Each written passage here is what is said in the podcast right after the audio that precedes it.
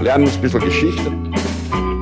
Lernen ein bisschen Geschichte, dann werden Sie sehen, der Reporter, wie das sich damals entwickelt hat. Wie das sich damals entwickelt hat. Hallo und herzlich willkommen bei Geschichten aus der Geschichte. Mein Name ist Richard. Und mein Name ist Daniel. Ja, und wir sind zwei Historiker, die sich hier Woche für Woche eine Geschichte aus der Geschichte erzählen, immer abwechselnd und auch immer so, dass der eine nie weiß, was der andere ihm erzählen wird. Jawohl. Tja, und ähm, Daniel, äh, wir sind jetzt angekommen bei Folge 360. Ja. Yeah. 360 ist äh, nicht wenig, oder? Nee, wir haben dieses, dieses Gespräch über die Zahl äh, ja auch schon eingebürgert. Äh, es wird nicht weniger. Aber es ist tatsächlich so, dass 360, äh, es ist schon auch so ein bisschen, je runder die Zahlen sind, desto beeindruckender ist es für mich dann immer. Ja, ja verstehe. Ich meine, 359 ist okay, aber 360, da hat man dann so, ja, 360. Fast für jeden Tag des Jahres eine Folge. Ja.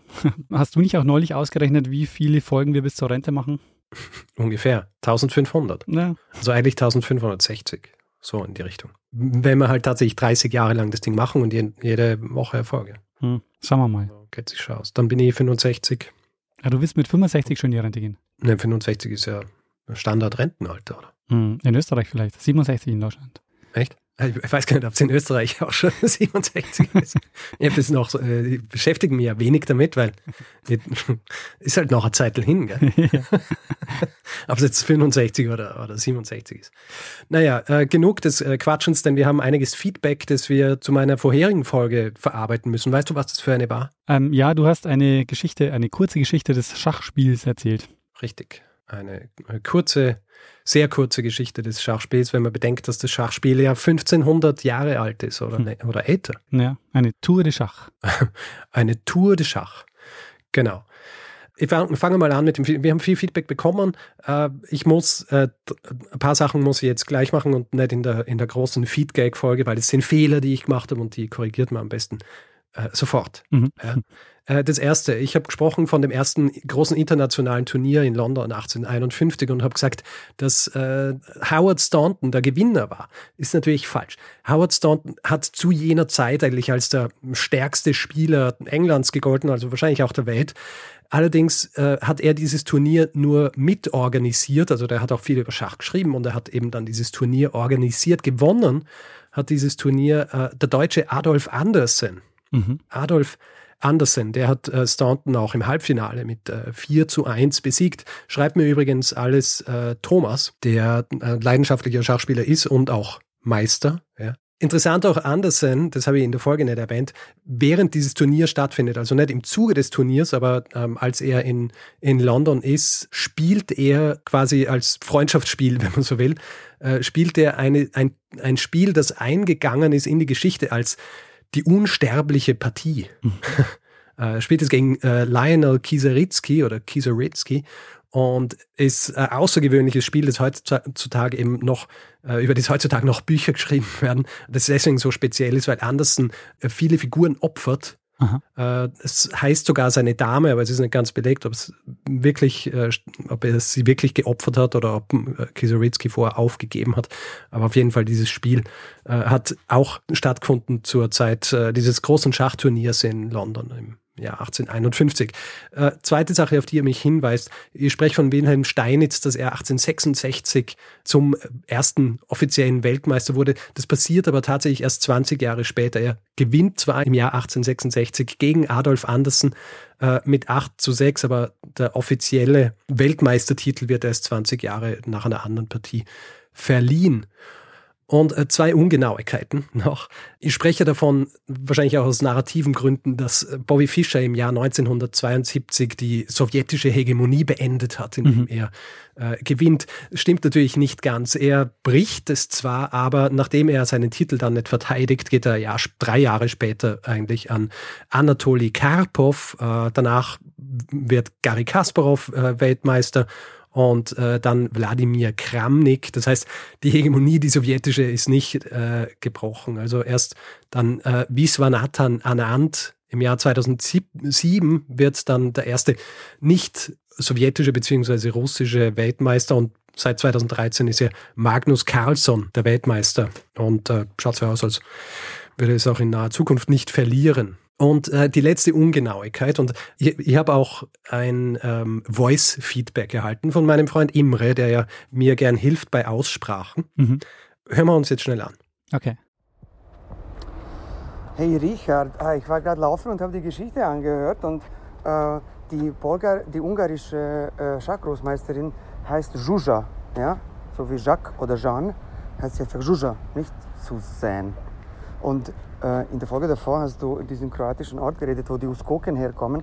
Äh, das äh, spricht man Senj aus. Also so wie Njam, so wie der Anfang von Njam, ist das Ende von Wort. Ja? Senj.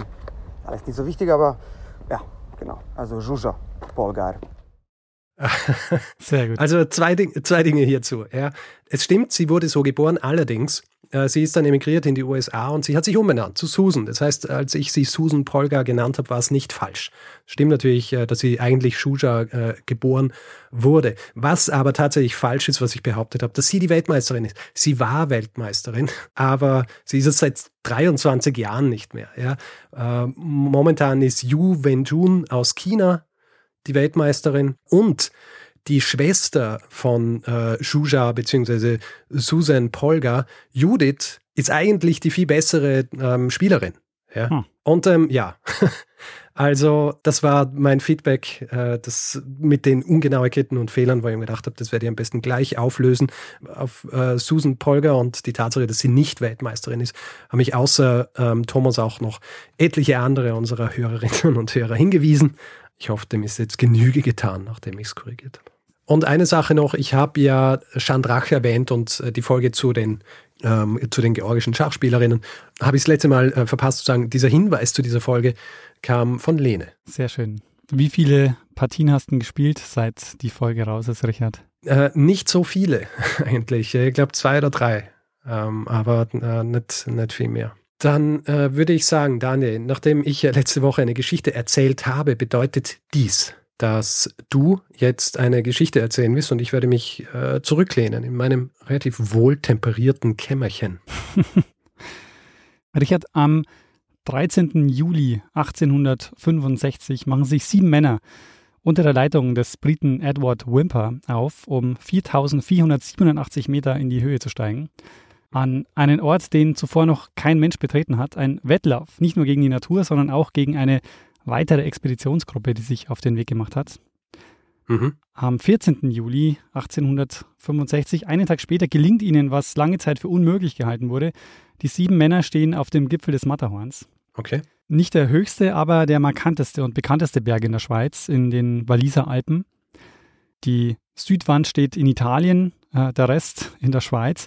Und von dort, also von Italien, ist eine zweite Gruppe aufgebrochen, die zwei Tage später auch den Gipfel erreicht. Mhm. Aber dieser Triumph um Edward Wimper endet nur wenige Stunden später in einer völligen Katastrophe, weil nur drei von den sieben Männern unten lebend wieder ankommen. Okay. Diese Erstbesteigung des Matterhorns markiert zwar nicht den Beginn des Alpinismus, aber ist einer der folgenreichsten Aufstiege in der Geschichte des Bergsteigens. Und Richard, wir beschäftigen uns heute mit der Geschichte des Bergsteigens. Sehr gut. Und sprechen über die Anfänge des Alpinismus, also ab wann und warum und wie Menschen angefangen haben, auf die höchsten Gipfel zu steigen und vor allem, wie das die Alpen für immer verändert hat. Sehr, sehr gut. Dafür ist die Matterhorn-Erstbesteigung ein gutes Beispiel, weil in der Folge unter anderem durch die massive internationale Berichterstattung der moderne Alpentourismus einsetzt.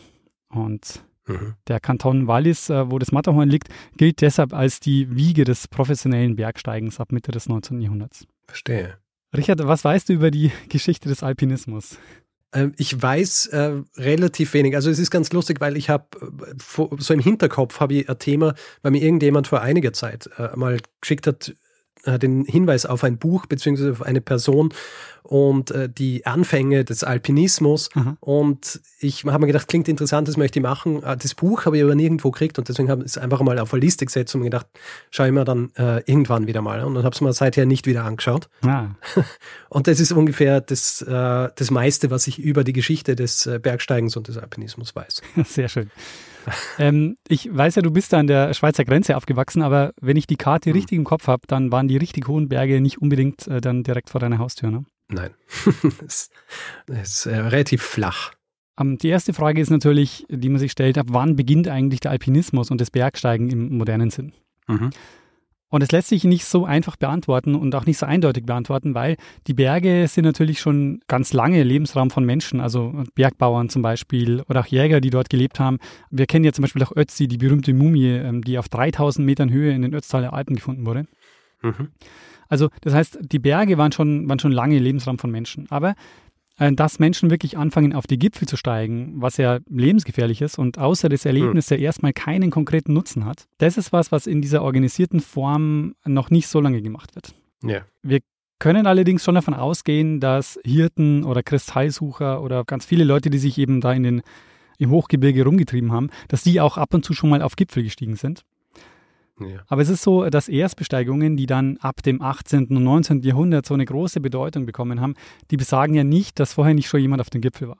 Ja. Die Erstbesteigung besagt im Grunde nur, dass nicht dokumentiert ist, dass davor schon mal jemand auf dem Gipfel war. Und ein Beispiel, um auch die europäische Perspektive da ein wenig aufzubrechen. Alexander von Humboldt, der steigt ähm, 1802, als er auf seiner Südamerika-Forschungsreise ist, auf den Chimborazo. Das ist ein Berg, mhm. der ist ähm, über 6000 Meter hoch, der liegt im heutigen Ecuador.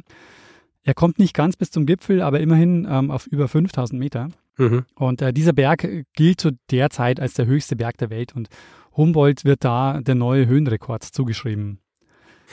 Verstehe. Und wir wissen aber heute natürlich längst, dass die Inka, die indigene Bevölkerung in Südamerika, zu dem Zeitpunkt oder vorher auch schon viel weiter aufgestiegen ist als Humboldt. Ja. Also wir sind noch bei der Frage, wo und wann beginnt eigentlich der Alpinismus? Und der Begriff bürgert sich erst Mitte des 19. Jahrhunderts ein. Äh, vorher war meist von Bergreisen die Rede. Mhm. Aber da sind wir schon in einer Zeit, also Mitte des 19. Jahrhunderts, ähm, in der ähm, eine bestimmte Gruppe von Personen das organisierte Bergsteigen etabliert hat. Diese Gruppe werden wir uns nachher noch genauer anschauen. Das waren nämlich adlige und ähm, reiche Menschen aus dem Vereinigten Königreich und die auch den ersten Alpenverein gründen und diese Anfangszeit sehr prägen. Die werden wir uns gleich äh, noch genauer anschauen. Es ist nämlich so, dass diese frühen Alpinisten sich ja auch Gedanken machen darüber, was sie da tun. Und die geben sich jetzt eine Geschichte, die heute sehr stark überlagert ist von diesem großen Mythos, den das Bergsteigen hat. Deshalb müssen wir da ein bisschen, bisschen eintauchen in diese, in diese Geschichte. Mhm. Also das vorausgeschickt, diese Geschichte, die die sich geben, die geben die sich äh, Mitte des 19. Jahrhunderts. Und zwar die grenzen sich zum Beispiel ab von denen, die in den Bergen schon länger unterwegs sind, also von den Hirten und Jägern zum Beispiel. Hm. Und die sagen dann, naja, die sind ja ganz anders als wir, weil die haben immer ein Interesse, irgendwas zu machen am Berg. Ja. Bei uns Alpinisten ist das anders. Das Bergsteigen ist bei uns Selbstzweck. Mhm. Und das ist der eine Punkt. Und der zweite Punkt ist, sie sagen, sie hätten ein neues Naturverständnis. Also in der vormodernen Zeit wären die Leute nicht auf die Gipfel gestiegen, weil sie viel zu abergläubisch waren, weil sie Angst hatten vor den Bergen. Mhm. Und diese beiden Argumente, Aberglaube und Zweckfreiheit, die tragen die vor sich her und die werden wir auch gleich wieder treffen. Mhm. Aber was man natürlich schon, ähm, also was wir jetzt aus einer Außenperspektive natürlich schon sehen, ist, dass die ja wirklich ein anderes Verständnis von der Natur haben, weil dieser Alpinismus kommt in dem Moment auf, wo es zu einer zunehmenden Industrialisierung kommt wo die Städte wachsen, wo, es eben eine, eine zunehmende Sehnsucht nach der Natur gibt. Ja. Und die Alpen, die werden halt so ein, so ein ganz wichtiger Sehnsuchts- und Zufluchtsort. Und deshalb heißt es auch oft, dass der Alpinismus eine Antwort ist auf die Industrialisierung. Also so als Eskapismus, als Flucht vor mhm. der Industrialisierung. Für die, die sich leisten können. Ganz genau, für die, die sich leisten können. Die ohnehin ja ein ganz anderes Leben in diesen Städten geführt haben, die ja nicht in den Fabriken mhm. gearbeitet haben oder so. Die wahrscheinlich eh ihren, ihren Landsitz irgendwo gehabt haben. Genau. In, äh, in England, ja. Also das ist so dieser, dieser eine Aspekt, dieser Eskapismus äh, vor der Industrialisierung und diese Sehnsucht nach der Natur. Und auf der anderen Seite bringen die noch was anderes mit. Und zwar bringen die die Idee mit, dass die Menschen ähm, die Natur beherrschen und bezwingen. Also diese Gipfel, die stehen sinnbildlich für, für den Sieg der Menschen über die Natur. Hm. Und interessant ist eben, dass der, dass der äh, Alpinismus geprägt ist wie fast alles ab dem 19. Jahrhundert vom Nationalismus. Mhm. Also der, der Alpinismus ist natürlich gerade auch für das Selbstverständnis der Alpenländer, vor allem für die Schweiz und für Österreich ja heute noch extrem wichtig. Und vielleicht noch dazu, weil ich den jetzt, weil ich den Begriff jetzt auch schon öfter verwendet habe, äh, Alpinismus und Bergsteigen, habe ich jetzt oft auch synonym verwendet. Es ist natürlich nicht dasselbe, weil man in den Alpen noch viel mehr tun kann, außer Bergsteigen. ähm, Aber es hat sich so eingebürgert, dass man oft, dass man es oft synonym verwendet. Aber im Grunde, Alpinismus bezeichnet eigentlich alle Betätigungen rund um die Berge, also nicht nur das auf den Gipfel steigen. Mhm. Also man kann vielleicht sagen, die Matterhornbesteigung 1865 markiert den Beginn des professionellen Alpinismus. Es gibt eine längere Vorgeschichte, weil es gibt schon ein paar dokumentierte Erstbesteigungen ab dem 14. Jahrhundert. Mhm. Und auf eine wird immer hingewiesen, äh, die kennst du vielleicht. Meinst du Petrarca? Genau, Petrarca. Ähm. mir, fällt, mir, mir fällt nie der Bergname ein. Ich kenne immer nur die Geschichte, die Besteigung des und jedes Mal, wenn es um den Berg geht, fällt mir nicht ein, wie er heißt. Verstehe. Der Mont Ventoux. Ah, Mont Ventoux. 1909 Meter hoch. Ich dachte, du kennst ihn vor allen Dingen von der Tour de France. Nein, wirklich nur von Petrarch. Ähm, zählt zu den Voralpen, ähm, ist also ein Berg in Frankreich in der Provence, ähm, in, den, in den Voralpen. Und ähm, du kennst ihn wahrscheinlich aus dem Lateinunterricht, oder? Mm, nein, ich glaube aus der Vorbereitung von den ein oder anderen Folgen oder so. Äh, ist mir immer wieder runtergekommen. Ähm, aber ich könnte jetzt nicht genau sagen, wo. Also die Geschichte um Petrarca ist so, Petrarca ist ein, Francesco Petrarca ist ein italienischer Dichter, ein Geschichtsschreiber und der ist so ein, als Humanist ist er so einer der Wegbereiter der Renaissance. Und er schreibt angeblich am 26. April 1336, also 1336, in einem Brief auf Latein, und daher kenne ich ihn aus dem Lateinunterricht, dass er mit seinem Bruder und zwei Dienern auf dem Mont Ventoux gestiegen ist. Und dieser Brief wird heute oft oder der, dem wird eine sehr große Bedeutung zugeschrieben. Der, bei dem heißt es, in diesem Brief ähm, zeigt sich schon so der Wendepunkt vom Mittelalter zur Neuzeit. Also, und der Grund ist die Art und Weise, wie er über Natur schreibt und wie er über Natur denkt. Ich zitiere mal äh, aus diesem Brief, dann wird vielleicht auch deutlich, warum das so ist. Petrarca schreibt nämlich, Zitat, den höchsten Berg dieser Gegend, den man nicht unverdientermaßen Ventosus, den Windigen nennt, habe ich am heutigen Tage bestiegen. Dabei trieb mich einzig die Begierde, die ungewöhnliche Höhe dieses Flecks Erde durch Augenschein kennenzulernen. Und wir sehen hier schon äh, das erste Motiv, von dem ich vorhin schon gesprochen habe, der Selbstzweck. Also er sagt, er will ihn einfach nur, er will einfach nur hochgehen, weil er das erleben will. Er will gar nicht, also er hat gar keinen anderen Anreiz. Ja. Daran sieht man schon mal so einen neuen Blick auf die Natur und daran sieht man auch, warum die, die Bergsteiger Mitte des 19. Jahrhunderts, diese, diese gut betuchten und Adligen, ähm, natürlich gern den Petrarca als ja, ihren, ihren Anfangspunkt nehmen, weil das natürlich, es passt natürlich für die super. Ihr, ihr Idol. genau. Und interessant ist auch, dass Petrarca, der war sich bewusst, wie ungewöhnlich das ist, was er da in dem Brief schreibt und wie er das schreibt. Mhm. Und deshalb ähm, enthält der Brief auch eine Passage, wo sie gewarnt werden, weiter raufzusteigen. Er schreibt nämlich, Zitat, einen uralten Hirten trafen wir an den Hängen des Berges, der sich mit viel Worten bemühte, uns von der Besteigung abzubringen.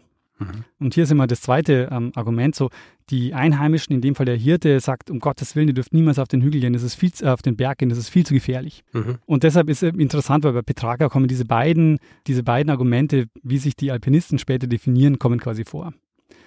Ja. Allerdings, ähm, ob diese Beschreibung von Petrarca zur Entstehung des Alpinismus großartig beigetragen hat, das kann man, denke ich, äh, verneinen, weil die ersten Alpinisten, also die orientieren sich jetzt nicht an ihm. Die nehmen ihn zwar natürlich gerne so als Paten, aber es wird heute auch teilweise bezweifelt, ob er wirklich auf den Berg gestiegen ist oder ob es nicht eher so ein literarisches Motiv war von ihm. Mhm. Aber man spürt eben hier zum ersten Mal diese Veränderung in der Wahrnehmung der Natur.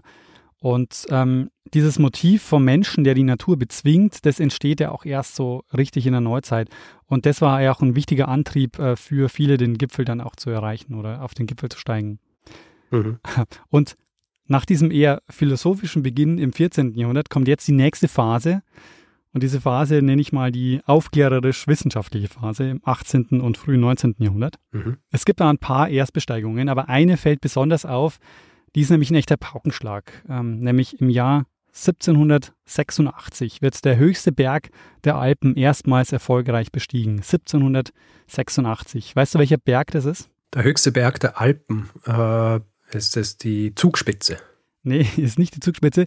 Ich gebe dir noch einen Tipp. Das ist der höchste Berg der Alpen und auch damit der höchste Berg in der EU mit über 4800 Metern. Warte mal, das Matterhorn hast du ja schon gesagt. Und Matterhorn ist nicht der höchste Berg. Matterhorn ist es nicht. Das ist tatsächlich der höchste Berg des, äh, der Alpen. Ich weiß es gar nicht. Es ist der Mont Blanc in den Westalpen. Ah, Mont Blanc. Schau, ist lustig, weil ich habe die ganze Zeit dann so ein Zwei-Namens-Ding denken müssen, den Pitzbuin. ja. Und habe gedacht, na, das stimmt nicht, weil das ist ja nur der, der, der Vorarlberg, oder? Schau, wie schlecht ich bin in der Geografie. und habe den immer im Kopf gehabt. Aber ja, natürlich, Mont Blanc. Ähm, der Mont Blanc in den Westalpen liegt zwischen Italien und Frankreich. Und ich habe schon gesagt, wir kommen in so eine Art wissenschaftliche Phase des Bergsteigens, ähm, die man auch jetzt so wirklich als Beginn des Alpinismus auch zählen kann. Ähm, ist eine Phase, die modernen Wissenschaften entstehen langsam. Also Forscher fangen an, die Alpen zu vermessen, äh, zu kartografieren. Andere interessieren sich für die Gesteine. Äh, so ist es auch beim Mont Blanc. Ähm, andere interessieren sich für die Botanik, die sie in den Hochalpen äh, finden. Der Mont Blanc wird aber als verfluchter Berg bezeichnet. Es gibt da zahlreiche Mythen und Sagen, die letztlich auf die Botschaft rauslaufen, dass man lieber nicht auf den Berg steigt. Wir werden auch gleich sehen, dass die Überwindung des Aberglaubens oder zumindest einer Geschichte ähm, überhaupt jetzt erst die, die Besteigung ermöglicht. Mhm. Ähm, es gab bis Mitte des 18. Jahrhunderts die ersten Erkundungen, aber es gab noch keine so ernsthaften Besteigungsversuche. Und ein Mann will das ändern, nämlich ein Naturforscher aus Genf in der Schweiz, der Horace Benedict de Saussure. Und Saussure ist interessant, weil der führt übrigens äh, den Begriff Geologie ein also den mhm. führt er offiziell in die Wissenschaft ein. Der interessiert sich wie ja, viele Forscher dieser Zeit ähm, für noch viel mehr Themen. Also für Botanik, für Meteorologie, für Mineralogie oder eben auch für Gletscherkunde. Und der würde einfach gern auf den Berg gehen und dort Messungen durchführen. Er hat dafür auch einige Gerätschaften erfunden, also natürlich Luftdruck, Temperatur, diese ganzen Geschichte, aber unter anderem hat er ein Gerät erfunden, das er nennt Cyanometer. Hast du eine Idee, was er damit messen will mit dem Cyanometer? Cyanometer? Cyanometer. Ja. Es, hat das was mit der Farbe zu tun? Ja, genau. Cyan. Cyan. Und äh, Cyan ist ja, ähm, ist ja blau, oder? Ja, genau. Nein, keine Ahnung, was für blau er messen will. Er will die Intensität des blauen Himmels messen. Ah, eh. okay. Und er will damit Rückschlüsse auf die Atmosphäre ziehen. Mhm. Und weil er keine Chance gesehen hat, allein in absehbarer Zeit auf den Gipfel zu steigen, hat er dann ein Preisgeld ausgeschrieben für die Erstbesteigung, beziehungsweise eigentlich zur Erkundung einer Aufstiegsroute. Mhm. Und das war im Jahr 1760. Er versucht mhm. auch selber, scheitert aber und so nähern sich jetzt Stück für Stück Wagemutige immer weiter dem Gipfel. Und es ist aber erst 1786 soweit, also 26 Jahre nach der Preisgeldausschreibung, gelingt es endlich und zwar durch ähm, Michel Gabriel Paccard und dem Jacques Balmar. Es mhm. war so, es waren wohl zwei Gruppen unterwegs äh, zum Gipfel, aber der Balmar schließt sich ungefragt der Gruppe um den Paccard an. Aber jetzt passiert jetzt ein, ein eigentlich ein Unglück, was aber die Erstbesteigung überhaupt erst möglich macht. Es ist nämlich so, die beginnen den Aufstieg recht weit unten am Berg, weil sie davon ausgehen, dass eine Übernachtung, also das Bivakieren auf dem Gletscher nicht möglich ist. Das ist dieser Aberglaube, von dem ich vorhin gesprochen habe. Okay. Und bei dem Aufstiegsversuch ist es aber so, dass der Balmar, der sich dieser Gruppe anschließt, der wird von der Gruppe getrennt und muss schließlich schlecht ausgerüstet auf 4000 Metern Höhe übernachten, auf einem Gletscher eigentlich eine Katastrophe, aber stellt sich raus, es klappt und ist gar nicht so schlimm. Und man kann offenbar auf einem Gletscher übernachten. Und mhm.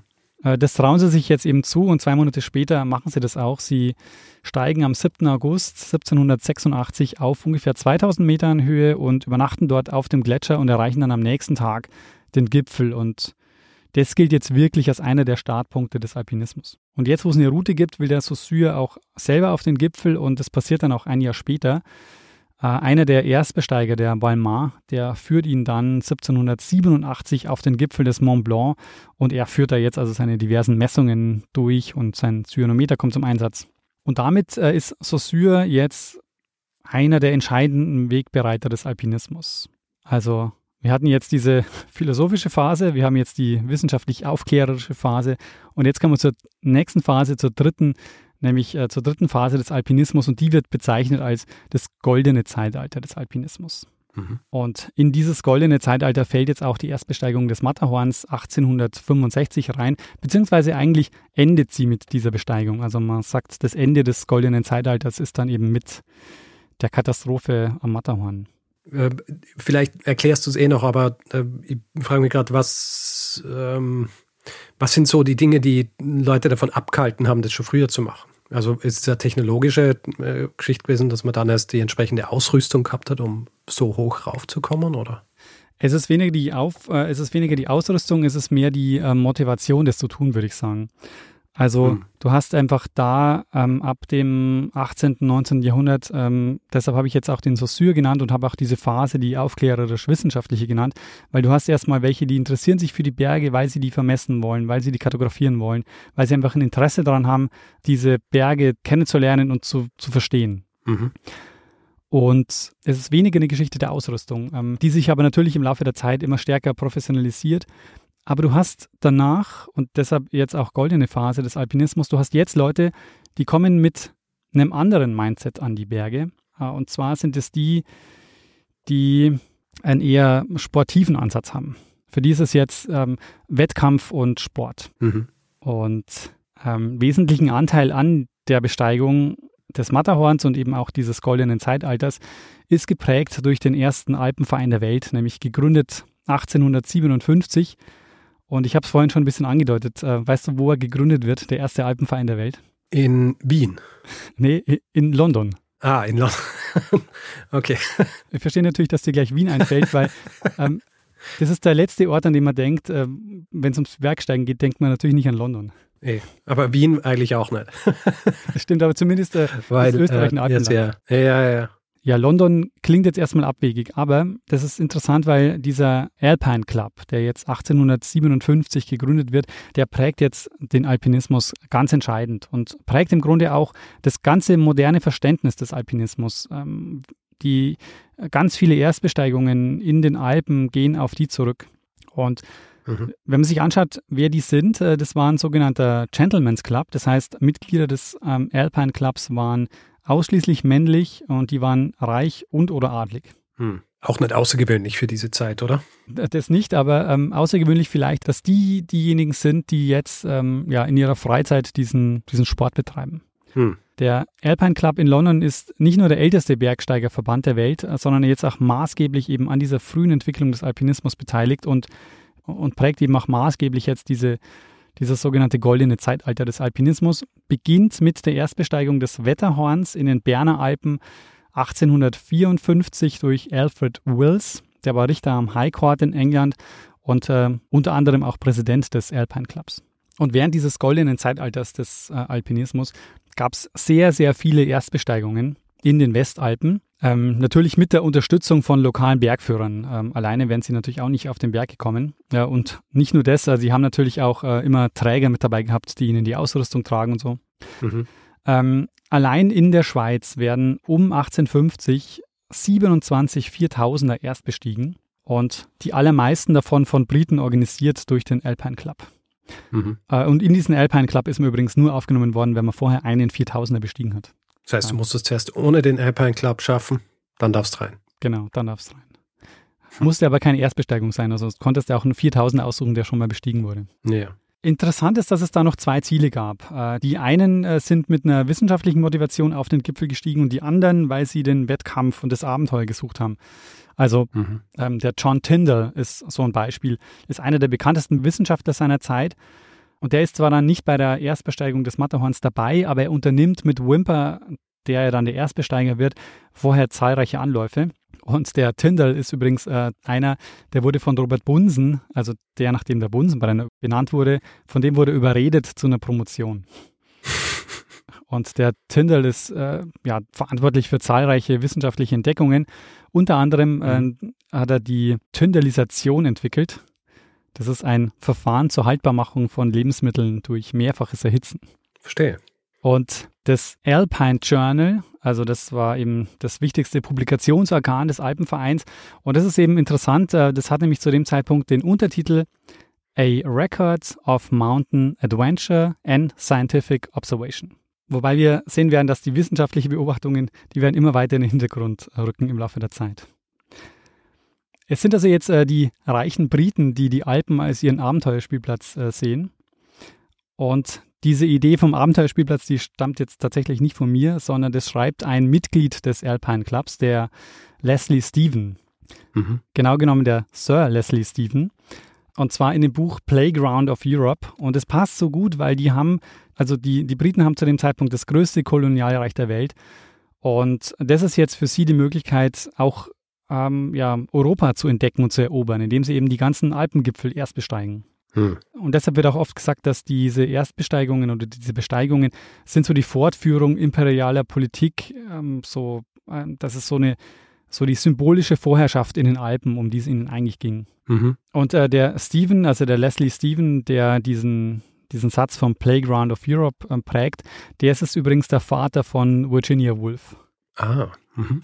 Und äh, der ist auch Mitbegründer und Präsident des Alpine Clubs gewesen, auch mit zahlreichen Erstbesteigungen. Mhm. Also diese Avantgarde des Alpinismus ist äh, natürlich hochgradig abhängig von den lokalen Bergführern, die die auch bezahlen und von den Trägern, die ihnen die Ausrüstung mit hochbringen. Aber ausgerechnet der Matterhorn-Erstbesteiger, der Edward Wimper, ist eine Ausnahme, weil der arbeitet zwar für den Alpine Club, wird aber nicht zum Klettern von denen in die Alpen geschickt, sondern zum Zeichnen. Wimper ist in ärmlichen Verhältnissen aufgewachsen und irgendwann wird sein Zeichentalent erkannt und er arbeitet als Illustrator für einen Verleger, der Mitglied des Alpine Clubs ist. Und in den Alpen soll er jetzt Illustrationen machen für den Tourenführer Peaks, Passes and Glaciers. Und jetzt zeigt sich aber dann, als er erstmal da ist, dass er ein sehr guter und sehr leidenschaftlicher Bergsteiger ist. Und der versucht jetzt mehrfach das Matterhorn zu besteigen, was ihm nicht gelingt. Also einmal stürzt er zum Beispiel sogar 60 Meter in die Tiefe und kommt dabei fast ums Leben. Und hat mit einem Mann öfter zusammengearbeitet, mit dem italienischen Bergführer Jean-Antoine Carrel, der gleich auch noch eine sehr wichtige Rolle spielen wird. Mhm. Ähm, warum ist das Matterhorn so besonders? Ähm, es ist der letzte unbestiegene 4000er in den Alpen zu dem Zeitpunkt. Und ähm, weißt du, wie das Matterhorn aussieht? Also, hast du das Gefühl gekriegt, dass ihr Ahnung habt, wie irgendein Berg ausschaut? nee, es gibt einen Grund, warum du äh, wissen könntest, wie das Matterhorn aussieht, weil es gibt äh, eine sehr bekannte. Ach so, ja, jetzt weiß ich es. okay. Es ist das, was auf, dem, äh, auf der Toblerone ist, oder? Ja, genau. Aber ich weiß noch immer nicht, wie es ausschaut. Ich kann mich nur an, erinnere mich nur daran, dass man einen Bär drin sieht, oder? Ein Bär? Auf der Matterhorn-Packung. Puh, das weiß ich. Äh, auf der Toblerone-Packung. Das weiß ich ehrlich gesagt nicht. Aber die Form des, äh, der Toblerone ist auch dem Matterhorn nachempfunden. Ja, verstehe.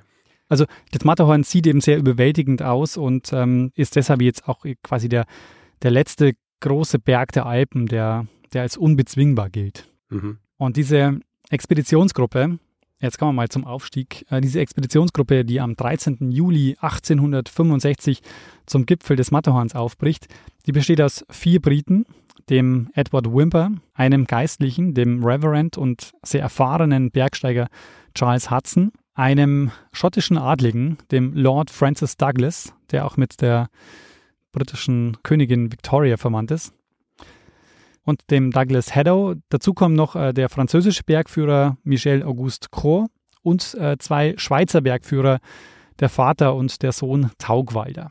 Mhm. Diese Gruppe ist deshalb so interessant, weil die bildet sich extrem zufällig. Es ist so, der Wimper steht unter Zeitdruck. Der will unbedingt der Erste sein, der das Matterhorn besteigt. Und er hat eigentlich mit seinem Kollegen, den ich vorhin schon genannt habe, der italienische Bergführer Jean-Antoine Carrel, mit dem hat er lose ausgemacht, dass sie bei der nächsten Gelegenheit gemeinsam sich aufmachen ähm, auf das Matterhorn. Das Wetter passt aber nicht so richtig und sie müssen noch warten. Und dieses Warten, das macht Wimper in dem italienischen Dorf äh, Breuil. Und das ist eben an der Südseite des ähm, Matterhorns in Italien und das ist auch der Aufstieg, den sie eigentlich planen. Also von Italien, also von der Südseite aus gesehen, haben sie gedacht, das ist der leichtere Aufstieg. Mhm. Und er wartet also da in diesem Dorf und plötzlich erreicht ihn am 11. Juli die Nachricht, dass Carrel auf dem Weg ist. Der soll nämlich im Auftrag des Club Alpino Italiano eine Gruppe auf den Gipfel führen. Die wollen nämlich unbedingt, dass die Italiener die Ersten sind, die auf dem Gipfel sind. Und Wimber ist jetzt natürlich enttäuscht und wütend und überlegt sich jetzt, wie er, wie er es schaffen kann, diese Gruppe einzuholen. Und er hat dann eine Idee. Er sagt oder überlegt sich, er könnte auch über die Schweiz von Zermatt aus, also über die Nordseite nach oben steigen, über die sogenannte Hörnligrad-Route. Die ist heute bekannt als die Normalroute. Das ist die Route, über die der Großteil der Leute in den Berg besteigen. Mhm. Jedenfalls drängt die Zeit, weil die Gruppe um den Karel, die ist ja schon auf dem Weg. Die hat sich ja schon auf den Weg gemacht und ist quasi schon nach oben. Und der Wimper, der hat ja noch nicht mal eine eigene Seilschaft. Also der muss erst noch Leute finden, mit denen er da auf den Berg steigen kann. Er selber schreibt dann später, er war ein General ohne Armee und hat jetzt aber ein wahnsinniges Glück, weil an dem Tag kommt ein erfahrener Bergsteiger in diesem italienischen Dorf in Breuil an. Das ist der Lord Francis Douglas, der schottische Adlige, auch Mitglied des Alpine Clubs, ein sehr erfahrener Bergsteiger. Und der sagt, naja, ich hätte Kontakt zu einem Zermatter Bergführer, den Peter Taugwalder. Und ich kann mir das vorstellen, da mitzumachen. Wir könnten sofort aufbrechen nach Zermatt und könnten dann ähm, morgen den Aufstiegsversuch wagen. Mhm. Und ähm, so machen sie es auch. Also sie machen sich jetzt auf den Weg nach Zermatt. Der Taugwalder lässt sich darauf ein, nimmt aber seinen Sohn auch mit. Vater und Sohn Taugwalder werden als Bergführer dann äh, dabei sein. Und sie ähm, übernachten jetzt in einem Hotel in Zermatt, äh, wo sie sich ähm, nochmal beim Abendessen stärken und, und über die Route reden. Ich meine, die kennen sich hier quasi alle überhaupt nicht. Mhm. Und die sitzen also gerade beim Abendessen. Da kommt zufällig der Referent Charles Hudson dazu, der auch ein erfahrener Bergsteiger ist. Der hat äh, auch einen Bergführer im Schlepptau, nämlich den Franzosen Michel Auguste Cros aus Chamonix. Und Chamonix ist die Gegend um den Mont Blanc. Und ähm, mit dem Schlepptau hat er auch noch äh, den 19-jährigen Douglas Haddow, der Sohn eines reichen Reeders aus London. Der ist zwar sportlich, aber völlig unerfahren beim Bergsteigen. Äh, und die sagen, ja, wir wollen auch auf das Matterhorn. Also unser Ziel ist jetzt auch äh, aufzubrechen und auf das Matterhorn zu steigen. Und die sagen dann, ja gut, ähm, dann machen wir keine zwei konkurrierenden Seilschaften draus, sondern schließen uns zusammen zu einer und äh, gehen ab morgen gemeinsam los aufs Matterhorn. Mhm. Und im Nachhinein ist es natürlich verantwortungslos, was sie gemacht haben. Also die kannten sich nicht, sind, ähm, haben kaum Zeit, sich darauf vorzubereiten, also auch nicht auf die, äh, die Ausrüstung nochmal zu gucken. Wir werden äh, das nachher auch sehen, dass das ähm, ja mit äh, große Probleme macht. Sie die kennen sich nicht, die wissen gar nicht, wie sie, wie sie in diese Extremsituation reagieren, weil sie werden jetzt gleich in eine Extremsituation kommen. Also die steigen auf einen Berg, den vorher noch nie jemand bestiegen hat, der eigentlich als äh, unbesteigbar gegolten hat. Mhm. Und nehmen einen mit, den Douglas Haddow, der noch nie auf einen Berg gestiegen ist und dann gleich auf das Matterhorn. Mhm. Also eine absolute Zufallsgemeinschaft, die sich da zusammengefunden hat und die wollen jetzt also das Unmögliche schaffen. Und sie brechen am 13. Juli auf, früh morgens, äh, sind dann bis Mittag auf 3000 Metern Höhe und beschließen dann dort zu übernachten, um am nächsten Tag dann den Aufstieg zu wagen. Ähm, so machen sie es auch. Am 14. Juli ähm, geht es dann los zum Gipfel. Es ist zwar mühsam, aber sie kommen erstaunlich gut voran, äh, weil viele Stellen haben von unten viel schwerer ausgeschaut als von oben. Also von unten hatten sie das Gefühl, dass der Aufstieg viel mühsamer werden wird. Hm. Und sie stehen also fast am Gipfel, noch 60 Meter ähm, sind sie vom Gipfel entfernt. Der schlimmste Anstieg ist geschafft. Es ist jetzt also nur noch so, die, so eine Schneefläche vor ihnen äh, und 60 Meter sind sie also vom Gipfel entfernt. Und da packt jetzt Wimper der Ehrgeiz. Also er ähm, wird ungeduldig. Die sind ja zu siebt, das muss man vielleicht noch dazu sagen, die sind ja zu siebt aufgefädelt, so als Seilschaft aneinander gebunden, so hintereinander. Mhm. Und der Wimper ist auf, ist auf dem zweiten Platz, also an der ersten Stelle geht der äh, französische Bergführer, der Croc. Und der Wimper wird jetzt ungeduldig. Er will unbedingt der Erste sein, der auf dem Gipfel steht. Und deshalb löst er sich jetzt 60 Meter vor dem Gipfel vom Seil und rennt los zum Gipfel. Hm. Der Croc, der französische Bergführer, läuft ihm hinterher, löst sich auch und äh, beide rennen äh, voraus und erreichen so die Beschreibungen mehr oder weniger gleichzeitig um 13.40 Uhr beide den Gipfel. Mhm. Ähm, die anderen der Gruppe kommen dann zehn Minuten später. Und die sind jetzt erstmal erleichtert, weil sie keine Fußspuren entdecken. Also sie können davon ausgehen, dass die Italiener noch nicht da waren. Aber interessant ist, die entdecken dann die Italiener tatsächlich auch 200 Meter unten vorm Gipfel. Die rufen auch, ähm, dann hören sie es erstmal nicht und dann werfen sie ja sogar Steine runter, was natürlich lebensgefährlich ist. Aber die sehen sie dann und ähm, kehren dann enttäuscht um, also 200 Meter vorm Gipfel entfernt. Zwei Tage später steigen sie aber dann dennoch hoch. Ähm, da wird diese Gruppe auch den Gipfel ersteigen. Äh, Moment mal. Die sind schon fast oben und sie kehren dann wieder um, weil sie sehen, dass schon jemand oben ist. Ja, genau. Und sie gehen ja dann zwei Tage später auch hoch. Also sie wollen da wohl nichts riskieren. Ja, aber dann müssen sie ja den ganzen Weg wieder rauf. also das heißt, sie kehren, äh, sie kehren um, weil sie eigentlich die Ersten sein wollten auf dem Gipfel und dann denken sie sich, ja gut, lassen wir die jetzt ihren, ihren Moment of Triumph haben. Genau. Und machen es selber dann zwei Tage später. Genau. Okay. Diese ähm, Gruppe um den Wimper, die bleiben jetzt ungefähr eine Stunde auf dem Gipfel. Also die bauen da zum Beispiel eine Pyramide aus Felsbrocken, um zu zeigen, dass da Menschen da waren, stellen eine Fahne auf äh, und Wimper zeichnet dann auch den Gipfel. Und nach ungefähr einer Stunde machen sie sich jetzt wieder auf den Weg nach unten.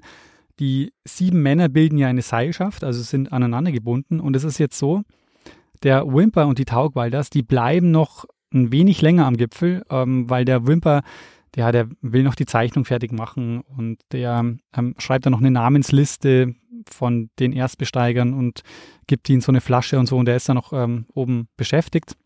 Die anderen mhm. steigen aber schon mal runter und sind aneinander gebunden. Und ich erzähle das jetzt deshalb so ausführlich, weil das äh, ist wichtig für das, was jetzt gleich passieren wird. Es ist dann so, dass der alte Taugwalder dann aufbricht zu dieser Seilschaft, ähm, die schon unterwegs ist, die einholt und dann folgen Wimper und der junge Taugwalder. Mhm. Und der Abstieg ist recht schwierig, also es ist recht steil. Der Heddow hat auch sehr schlechtes Schuhwerk, wie man jetzt auch in dem dortigen Zermatter Museum sehen kann. Ist eigentlich kein Schuhwerk, mit dem man auf den Berg steigen sollte. Braucht also äh, Unterstützung und diese Unterstützung, die gibt ihm der Crow dieser erfahrene französische Bergführer, der hilft ihm nämlich bei jedem Schritt, dass er Halt bekommt. Also der nimmt auch seinen Fuß jeweils und gibt ihm eben so Halt, dass er, dass er richtig auftreten kann. Es passiert aber trotzdem die ähm, Katastrophe. Nur 100 Meter unterhalb des Gipfels. Heddow rutscht aus, reißt den Crow mit und Hudson und Douglas, die ebenfalls mit angeseilt sind, können sich auch nicht mehr halten und ähm, stürzen mit runter. Die Situation ist jetzt so, die vier hängen am Seil. Der nächste, der am Seil hängt, ist der alte Taugwalder, der sofort reagiert, stemmt sich gegen die Seilwand und wickelt das Seil um einen Felsen, um das Gewicht eben ähm, auf, das, äh, auf das Seil zu geben, dass er nicht mit runterfällt. Mhm. Und dann reißt aber das Seil und die vier stürzen in die Tiefe. Die drei Verbliebenen sind geschockt. Also Wimper beschreibt später, dass sie eine halbe Stunde lang danach wie gelähmt dagestanden sind und kein Wort mehr miteinander geredet haben. Sie müssen auch dann nochmal zwischenübernachten ähm, am Berg und erst am 15. Juli erreichen sie Zermatt und sind, ähm, ja, sind völlig geschockt von der Situation. Es ziehen sofort Suchtrupps los, aber die können nur noch drei Leichen bergen. Die Leiche von Lord Douglas äh, ist bis heute verschollen, nie gefunden worden. Und es kommt dann natürlich die Frage auf, wie konnte das eigentlich passieren? Wer hat Schuld an diesem Unfall? Und es kommt dann zu einem Untersuchungsgericht in Zermatt, eine Woche nach dem Unglück. Und natürlich auch deshalb, weil der Taugwalder, der, der ja als Bergführer verantwortlich war für diese Seilschaft, der muss sich jetzt eben verantworten auch. Das Gericht stellt aber am Ende fest, dass es ein Unglück war und ausgelöst eben durch die Unerfahrenheit von Haddow und dass den Taugwalder keine Schuld trifft. Hm. Und die Streitfrage, die im Raum steht, ist folgende. Es gab drei Seile ein recht neuartiges Hanfseil, das extra für den Alpine Club gemacht wurde. Das war so dehnbar und hatte mehr und hat mehr Gewicht ausgehalten. Und das war das Seil, mit dem die Siebener Seilschaft eigentlich anfangs gesichert war. Mhm. Dann gab es ein dickes Seil, das hat der Crow mit sich geführt und ein dünnes Seil. Und dieses dünne Seil hatte der Taugwalder dabei gehabt. Und als der Taugwalder vom Gipfel kommt und sich festmacht, an den Vorderleuten, die mit dem Alpine Club Seil fest, äh, sich festgemacht haben, nimmt er ein dünnes Seil und macht sich damit fest. Und er sagt, er nimmt deshalb nicht das Alpine Club Seil, weil von diesem Seil nicht mehr genug vorhanden war, sondern er nimmt quasi dann sein Seil und macht sich damit dann an den Vordermann. Mhm. Und das dicke Seil, an das ist er nicht gekommen, weil das hatte der Crow. Also das, ähm, deshalb nimmt er das dünne Seil, das er hatte. Und Materialtests haben gezeigt, äh, dass das Seil niemals vier Personen hat halten können. Also der, äh, der Wimper, der macht später dem Taugwalter den Vorwurf, dass er absichtlich das dünne Seil genommen hat, um quasi nicht auch mit in die Tiefe gerissen zu werden. War der Vorwurf, nimmt er ein dünnes Seil, das reißt dann und damit quasi überlebt er. Hm. Diese, diese Vorwürfe, man sieht daran schon, also jetzt kommt zu einem Zerwürfnis zwischen dem Wimper und dem Taugwalter. Und es kursieren dann auch bald andere Varianten dieser Geschichte. Unter anderem ist zu lesen in der Wiener Neuen Presse, also unter anderem dort, weil das ist eben eine Geschichte, die international verbreitet wird. Ähm, dort steht aber zum Beispiel, dass, dass es ja sein könnte oder dass die Vermutung im Raum steht, dass das Seil durchgeschnitten wurde und es gar nicht gerissen ist. Hm. Und in der Wiener Neuen Presse ja, wird die Vermutung gemacht, dass Wimper derjenige war, der das Seil durchgeschnitten hat. Also dass ähm, dass Taugwalder versucht hat quasi zu halten und dann nachdem klar war, okay, wir können die vier Leute hier nicht halten, dass dann Wimper von hinten gekommen ist und mit dem Messer einmal das Seil durch, durchschnitten hat.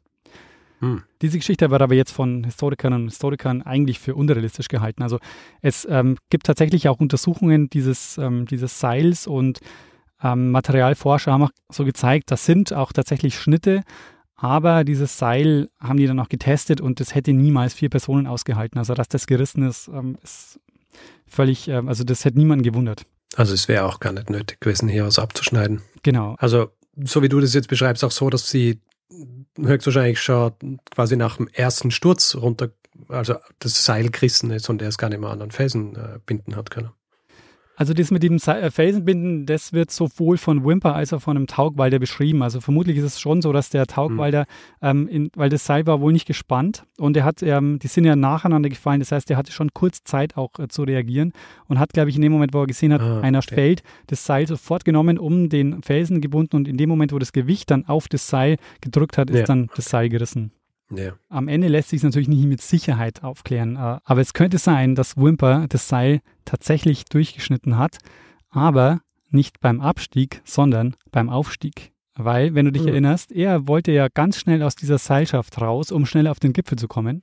Mhm. Und es gibt die Vermutung, dass es vielleicht so war, dass Wimper das Seil durchschnitten hat, dann auf den Berg hoch ist. Äh, und als sie runter sind, war es so, dass der Taugwalder ein anderes Seil nehmen musste, weil tatsächlich das Seil zu kurz war, aber eben deshalb, weil äh, Wimper das vorher zerschnitten hat. Hm. Das wird sich allerdings äh, nicht mehr erklären lassen, weil dieses Seil des Alpine Clubs ist verschollen. Convenient. ähm, das dünne Seil liegt in Zermatt im Museum. Mhm. Und diese Tragödie macht das Matterhorn weltberühmt. Das ist jetzt ein riesiges Medienereignis. Natürlich auch deshalb, weil ja berühmte Mitglieder des Alpine Clubs da zu Tode kommen. Und ähm, es gibt sehr viele Erstbesteigungen zu dieser Zeit, aber keine wird so ausführlich und über keine wird so viel berichtet. In der Londoner Times zum Beispiel erscheinen innerhalb eines Monats 43 Artikel über die Matterhorn-Erstbesteigung. Und ich habe den Test mhm. gemacht und bei Anno, der österreichischen Nationalbibliothek, äh, da gibt es ja die Möglichkeit, auch historische Zeitschriften und Zeitungen zu durchsuchen. Also das heißt eben Anno, dieses Projekt. Mhm. Und da gibt es auch um diese Zeit zahlreiche Berichte über diese Tragödie. Also das war ein internationales Medienspektakel. Ja. Aber die Konsequenz ist jetzt nicht, dass Leute abgeschreckt werden von diesem Unglück. Im Gegenteil, viele entdecken jetzt erst überhaupt durch diese Berichterstattung ihre Faszination für die Berge. Und das Matterhorn und Zermatt werden durch diese Besteigung weltberühmt und das ist der Startschuss für den Tourismus in Zermatt und ist im Grunde genommen das nächste Level des Alpentourismus. Also deshalb sagt man jetzt auch, das ist jetzt das Ende des goldenen Zeitalters des Alpinismus. Jetzt beginnt das Zeitalter des Massentourismus, des Alpentourismus, wo es ja nochmal mhm.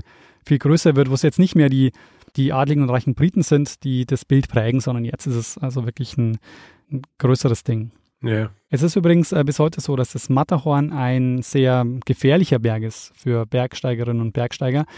Ähm, seit der Erstbesteigung vergeht oder ist noch kein einziges Jahr vergangen ohne tödliches Unglück. Also im Schnitt. Jedes Jahr im, ist jemand gestorben. Im oder? Schnitt verunglücken acht bis zehn Leute tödlich am Matterhorn. Das ist einer der gefährlichsten Berge der Alpen. Pro Jahr oder was? Pro Jahr. Und was, was damit einhergeht, ist jetzt, dass, dass das Matterhorn zum ähm, Wahrzeichen der Schweiz wird. Also ähm, ich habe ja schon gesagt, in der Folge setzt jetzt langsam der Massentourismus ein, befördert eben unter anderem äh, durch den Ausbau der Eisenbahn. Aber jetzt steht Sport und Tourismus im Zentrum. Und als Auslöser gilt eben diese Besteigung des Matterhorns. Und deshalb sagt man jetzt eben, endet damit die goldene Zeit des Alpinismus. Und damit endet auch meine Geschichte, Richard. Das war nämlich jetzt meine Geschichte, meine kurze Geschichte über die Anfänge des Alpinismus wie und warum sich das Bergsteigen etabliert hat. Sehr gut. Ähm, wie du gemerkt hast, äh, hatte ich keine Ahnung. Ich habe nicht einmal die, kann nicht einmal die größten, höchsten Berge des, äh, der Alpen nennen. Ähm, deswegen für mich äh, ein sehr schönes Thema, sehr viel Neues gelernt. Was ich sehr spannend finde an dieser Erklärung, wie der Alpinismus entsteht, ist ja dieser, dieses Spannungsverhältnis industrielle Revolution versus wir möchten wieder mehr von der Natur haben, so wie du es beschrieben hast. Und deswegen eher auch nicht überraschend, dass das Ganze aus, aus Großbritannien, vor allem aus England rauskommen ist. Ja hier finde ich eigentlich so lustig diesen, diesen Widerspruch. Auf der einen Seite versuchen zu entkommen diesen äh, der industriellen Revolution und quasi alles, was hier, wo die, wo die Natur einem ja quasi eh schon untertan gemacht wird, ja. Und dann aber wohin zu gehen und sagen, ich möchte was, ich möchte quasi die Natur wieder haben, zurück zur Natur, aber gleichzeitig auch die Natur dann wieder bezwingen, indem ich auf, auf diese Gipfel steige. Ja, genau. Ja. also, ja. Äh, und auch vor allem so dieser Naturbegriff, beziehungsweise dieser, dieser Begriff des Natürlichen. Du hast es ja heutzutage auch oft noch immer oder viel mehr jetzt eigentlich wieder, dieses, wir, wir brauchen wieder das Natürliche, wobei das Natürliche, und man sieht es ja am Beispiel dann des Matterhorns, auch das Natürliche ist was, was dich, wenn es kann, einfach tötet. Ja? ja. Also es gibt hier nichts, äh, nicht diesen, diesen romantischen Begriff oder diese romantische Vorstellung des Natürlichen, wo der Mensch hingeht, um es einfach zu genießen, weil die Natur uns allen nur Gutes will oder so. When push comes to scharf, und das sieht man dann am Berg, ist, die, ist der Natur egal, ob der Mensch, der darauf kraxelt, lebt oder nicht. Ja, ja. Das ist ja. ein echt wirklich ein interessanter Widerspruch, dieses äh, einerseits dieses Zurück zur Natur oder dieses Naturerlebnis haben wollen, gleichzeitig aber auch sagen, so wir bezwingen die Natur, wir sind so, wir sind diejenigen, ja. die da, die am Gipfel stehen. Ähm, eine kurze ja. Ergänzung vielleicht noch, ähm, Humboldt, der ja 1802 auf den Chimborazo steigt und den ähm, ja nicht bezwingt, der nimmt ein Cyanometer mit beim Aufstieg, also dieses äh, mhm. Gerät, das äh, der Saussure erfindet und ähm, was dem Humboldt nicht gelungen ist, das schaffen dann Edward Wimper und der Jean-Antoine Carrel ähm, im Jahr 1880. Also die besteigen dann erstmals den Chimborazo. Und mhm. Wimper und Carrel sind eben ja die beiden, die ja äh, die Konkurrenten sind um den Aufstieg äh, aufs Matterhorn. Sehr gut. Eine schöne Fügung. Genau. Wenn man so will. Deiner bisherigen Erzählung äh, entnehme ich, Richard, dass du noch auf keinem 4000er warst und noch nie ernsthaft äh, Bergsteigen warst. Das ist korrekt. Na, also Bergsteigen, ich bin ja schon, mir muss man ja auch äh, quasi auf einen Berg ziehen, dass ich wandern will, mhm. also dass ich überhaupt wandern gehe. Und Bergsteigen, ja, na. also, wo ich dann, äh, das gefährlich ist dazu auch noch und dann irgendwie so wirklich herumklettern müssen. Äh, na, es ist nicht, äh, es ist nicht die Art und Weise, wie ich meine Zeit verbringen will. Verstehe. Ganz ehrlich. Also ich muss sagen, das, ähm, was das Einzige, mhm. ja, was mich wirklich interessiert am Alpinismus, ist die Tatsache, dass eines der berühmtesten Modelle von Seco äh, ist eine Uhr, die heißt The Alpinist. Oh. Ja. und die möchte ich irgendwann einmal in meine Sammlung aufnehmen. Vor allem die mit dem grünen Ziffernblatt, das ist so die beliebteste ähm, aber ansonsten habe ich mit dem Alpinismus wenig zu tun. Verstehe, die Uhr ist es also. Weil ist die, ist die so mhm. teuer oder was macht die so besonders? Die ist nicht, äh, sie ist nicht wahnsinnig teuer, aber die Version gibt es immer. Also die wird immer wieder in unterschiedlichen äh, Versionen aufgelegt, aber es gibt so eine ganz spezifische, die wird so nicht mehr produziert, die hat ein grünes Ziffernblatt und ist, halt, ist tatsächlich also auch so eine Toolwatch, also wirklich so eine Fieldwatch, äh, die man zum Wandern verwenden kann. Es gibt jetzt auch eine neue, die glaube ich jetzt so am Jahr rauskommen ist, die auch so ein Armband hat, das auch so dazu gedacht ist, dass das Metall gar nicht den, äh, die Haut berührt, weil wenn du äh, auf den Berg gehst und es ist sehr kalt, dann möchtest du das natürlich nicht. Hm. Aber äh, diese klassische, die äh, fast in jeder Sammlung von Seco-Enthusiasten und Enthusiastinnen zu finden ist, das ist eben diese grüne mit dem grünen Ziffernblatt. Aber du hast nicht vor, damit auf den Berg zu steigen. Vielleicht, wenn ich die dann habe, um, um äh, super authentisch zu sein, will ich dann damit auf den Berg steigen. Wer dann, weiß. Dann einmal aufs Matterhorn. naja, übertreiben muss man es nicht. Also ich habe ja äh, wirklich keinerlei Erfahrungen ähm, beim Klettern. Ähm, da kenne ich mich überhaupt nicht aus, aber ich bin wirklich super fasziniert von diesen Aufstiegen. Also ich bin vor Jahren mal in die Mount Everest-Besteigung reingekippt durch das Buch von John Krakauer. Äh, Eisige Höhen heißt es. Hm. Kennst du vielleicht? Ja, ja. Ich habe den Film gesehen, der darauf basiert. Ah, okay, stimmt, ja, den gibt es auch.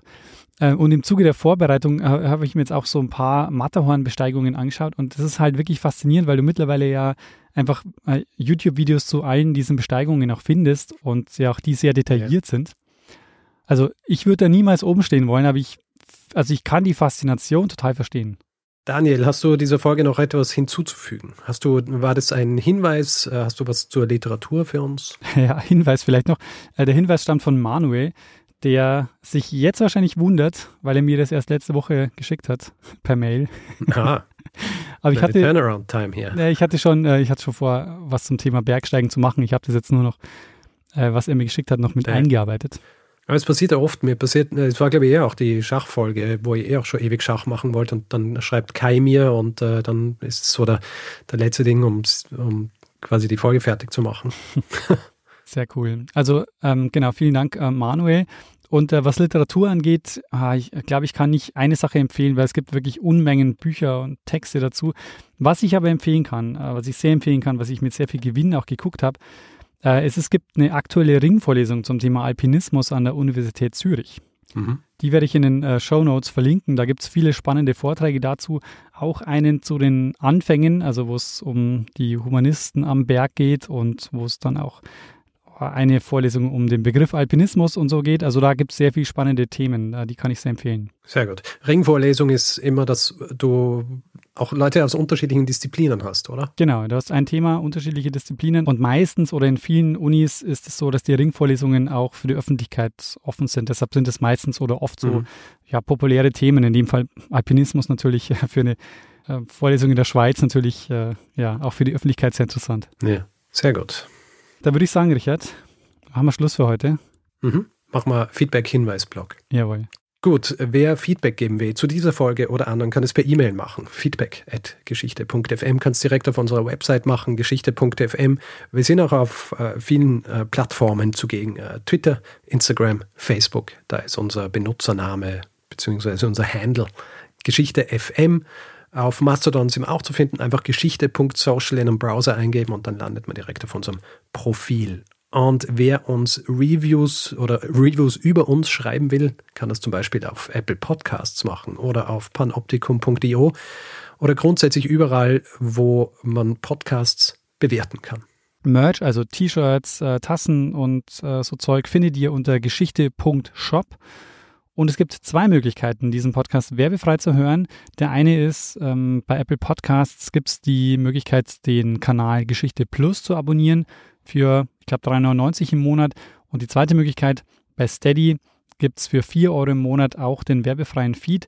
Alle Hinweise dazu findet ihr unter geschichte.fm slash steady. Wir bedanken uns in dieser Woche bei Johannes, Oliver, Markus, Luca mit Grüßen von Aaron, Sophie, Dirk, Jan, Alexander, Floris, Martin, Sophie, Alexander, Marco, Manuel, Ingo, Tom, Peer, Nikolas, Reinhard, Rolf, Susanne, Corbinian, Iris Susanne, Alexander, Karen, Helena, Thorsten, Matthias, Jakob, Bernd, Simon, Olaf, Melanie, Philipp, Fabian, Leonard, Ben und Georg. Vielen, vielen Dank für eure Unterstützung. Ja, vielen herzlichen Dank. Dann würde ich sagen, Richard, mach mal das, was wir immer machen. Genau. Geben wir dem einen das letzte Wort, der es immer hat. Bruno Kreisky. Lernen ein bisschen Geschichte. Lernen ein bisschen Geschichte, dann werden Sie sehen, der Reporter, wie das sich damals entwickelt hat. Wie das sich damals entwickelt hat. Sehr gut. Du hast, du hast ja bestimmt einige Einladungen bekommen. Nein, weil ich habe niemandem äh, erzählt, äh, wo, wo, ich, wo ich Schach spiele und was mein Name dort ist. weil das ist einer der wenigen äh, Accounts, wo ich mir nicht meinen Standardnamen äh, Stormgrass geben habe. Ah, verstehe.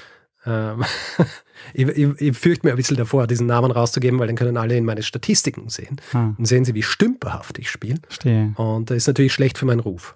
Wahrscheinlich ist da dein Account R, nee, Ri, Rihem. Nein. Rihem. Stimmt das, Richard? Nein. ist lustigerweise derselbe Account, den ich auch bei, ähm, bei PlayStation habe, Ah, verstehe. vom Namen her. Das ist überall da, wo ich, wo ich nicht will, dass die Leute sehen, ähm, wie schlecht ich bin. Ja, verstehe. Grossstorm. Nicht Grassstorm.